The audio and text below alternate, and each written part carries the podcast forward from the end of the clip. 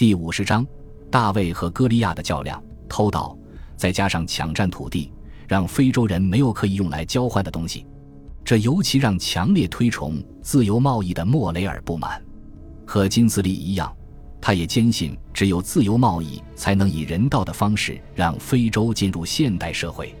对于莫雷尔这样一个煽动者，他的一个观点保守的有些让人感到意外。他认为。对于利物浦商人有利的事情，对于非洲也有利。他的这一看法可以被理解，因为他在利物浦的好几个商人朋友是贵格会教徒，他们非常重视职业道德，对莫雷尔提供了慷慨的资助。现在，莫雷尔投入全部精力写书、发表演讲、写文章、写有关刚果时事和政治观点的小册子。他没法亲自前往刚果。因为利奥波德一般不允许不友好的记者进入刚果，不过这没有难倒他。莫雷尔让大家知道，他对刚果政府最了解，是最敢对刚果政府发表批评的人后，熟悉刚果内幕的人想要将手里的秘密文件泄露出去的话，就会联系他。他发表的文章越多，泄露的有关刚果政府的内幕消息也就越多。他不断获得内部消息的本事，让利奥波德及其幕僚气恼不已。当这位国王在世界博览会温室博物馆里展示那个粉饰版的刚果时，人们开始从《西非邮报》的版面中看到一个截然不同的刚果。比如，当利奥波德的发言人义正辞严地否认绑架妇女，并逼迫他们的丈夫割取橡胶时，莫雷尔立刻复印了 A 比尔特许公司每个代理人必须填写的那张法文的1903年下划线下划线下划线下划线下划线下划线月在押村民一览表。一张表格从上到下需要填写的是有关人质的内容：名字、村寨、被捕原因、起始日期、结束日期、观察记录。明眼人一眼就可以看出村民为什么在押。他还复印了一份来自 A 比尔管理层，指导代理人怎样给人质提供日常所需和饮食的命令。在刚果，对政府不满意的政府雇员和公司员工很难直接写信给莫雷尔，因为博马设有一个 c o n n o i r 也就是审查部门，专门负责审查来往信函。但是，这些政府和公司雇员回国时，他们会随身携带相关文件。数年来。莫雷尔获得秘密资料的一个渠道是雷蒙德·德格雷兹，这是一个曾获得奖章的公安军老兵，多次在作战中受伤。他源源不断、秘密地从布鲁塞尔的一个职位上给莫雷尔提供内部资料。供职于刚果一家大型公司比利时总部的一个人，派人将该公司多位刚果代理人写给公司的一大堆信件转交给莫雷尔。如果有梦想破灭的刚果老兵回国后接受了报社采访，不管是在比利时、德国还是瑞典、意大利，莫雷尔的联系人都会将采访报道剪下来寄给莫雷尔，然后他再想办法将其中的关键信息透露给英国媒体。有一次，他甚至奚落刚果政府，将从某人手上买到的所有刚果政府秘密备忘录、信件。以及其他秘密文件的原版文件逐一列在一张长长的列表上，公开发表出来。他的攻势鼓舞了比利时那些反对利奥波德的人，尤其是议会中的社会主义者。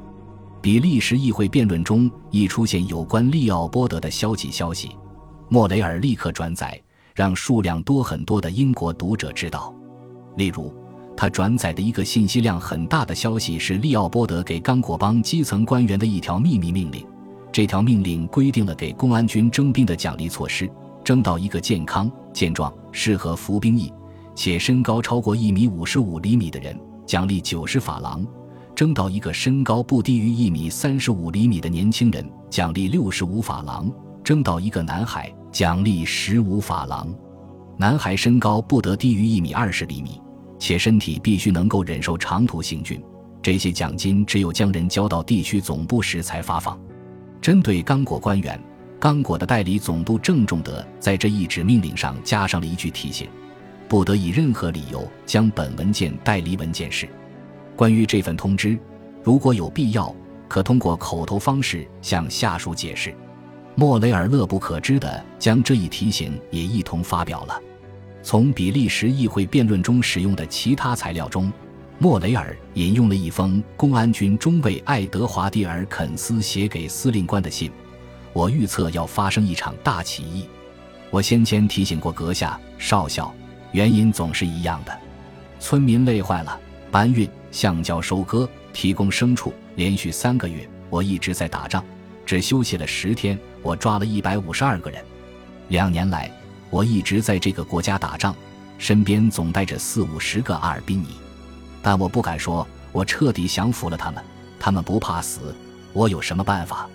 另一个至关重要的信息渠道当然是英国、美国、瑞典的传教士。刚果政府的审查员没法阅读他们的信件，因为他们有自己的蒸汽船，可以请教友将信随身捎回欧洲。多年来，这些传教士虽然目睹屈卡鞭刑。公安军的突袭和焚毁村寨，以及橡胶奴隶制其他方面的恶行，但一直束手无策。现在突然有一个人不但乐于公布他们的证据，还愿意将这些证据转交英国议会。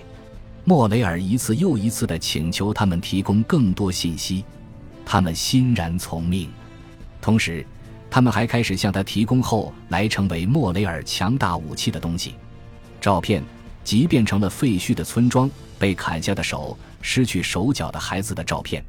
莫雷尔公布的最骇人听闻的叙述中，有一部分就是传教士提供的。一个美国传教士这样描述：刚果政府士兵砍下一个村民的手，因为可怜的心脏跳动有力，鲜血从砍断的动脉处喷射出去，足足有四英尺远。一个英国浸信会教徒描述刚果政府官员惩罚偷橡胶的村民。他让人把他们绑在烈日下的桩子上，绑了一天一夜，一丝不挂，一天水米不沾。他们痛苦的舌头都伸了出来。有时候，传教士派人将死去村民的名字告诉莫雷尔，而这种信息他也照样发表，就像是公布战争中的战死者名单一样。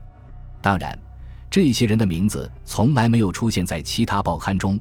莫雷尔还揭穿了利奥波德和助手们编造的一连串骗局，有的事情大，有的事情小，什么都没有逃过他的眼睛。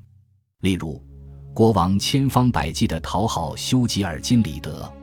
里德是一个知名的英国浸信会教徒，也是一家报纸的老板和国会前任议员。利奥波德多次邀请吉尔金里德前往王宫做客，并授予他利奥波德勋章。后来又封他为王冠勋章高级骑士。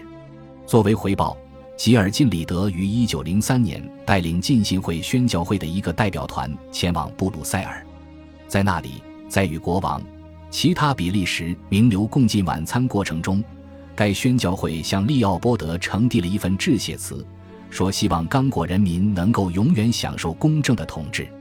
莫雷尔很快在报纸上指出。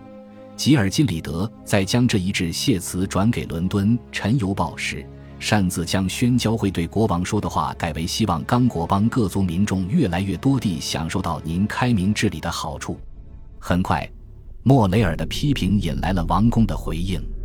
一天晚上，在伦敦，阿尔弗雷德·琼斯爵士，也就是莫雷尔的前老板，邀请莫雷尔参加宴会。这两个人之间的关系至少可以说很紧张。但是用餐过程中，大家始终都面带笑容。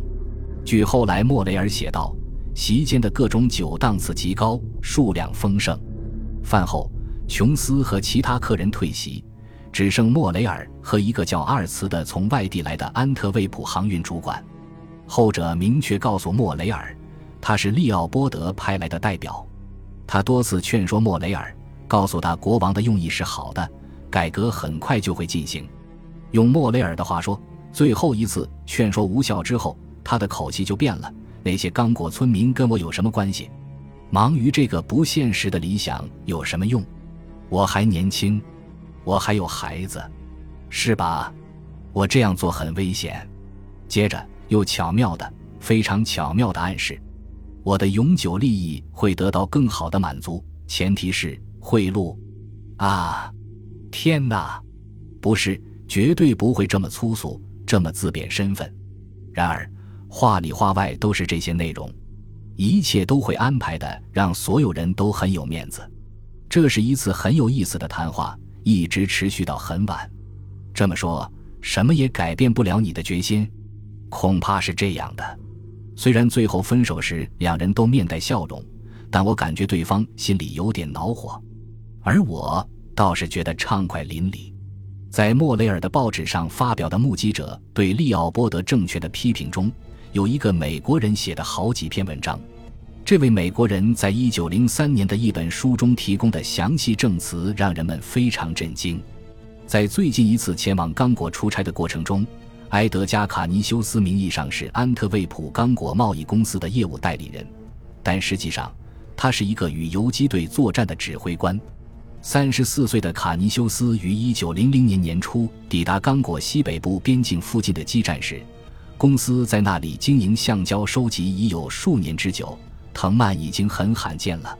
他写道：“布甲人已经完全沦为公司的奴隶，因为割取橡胶占用了他们的全部时间。那些可怜的人不得不向周围走好远去寻找可以割取橡胶枝叶的巨大藤蔓。”给他们布置任务的人甚至不给解决饭食，他们的报酬仅仅是一些少得荒唐的商品或几段铜丝。村民们不住的哀叹，能割取到橡胶的藤蔓太少了，可怜巴巴的恳求去做除了割取橡胶之外的其他工作。感谢您的收听，喜欢别忘了订阅加关注，主页有更多精彩内容。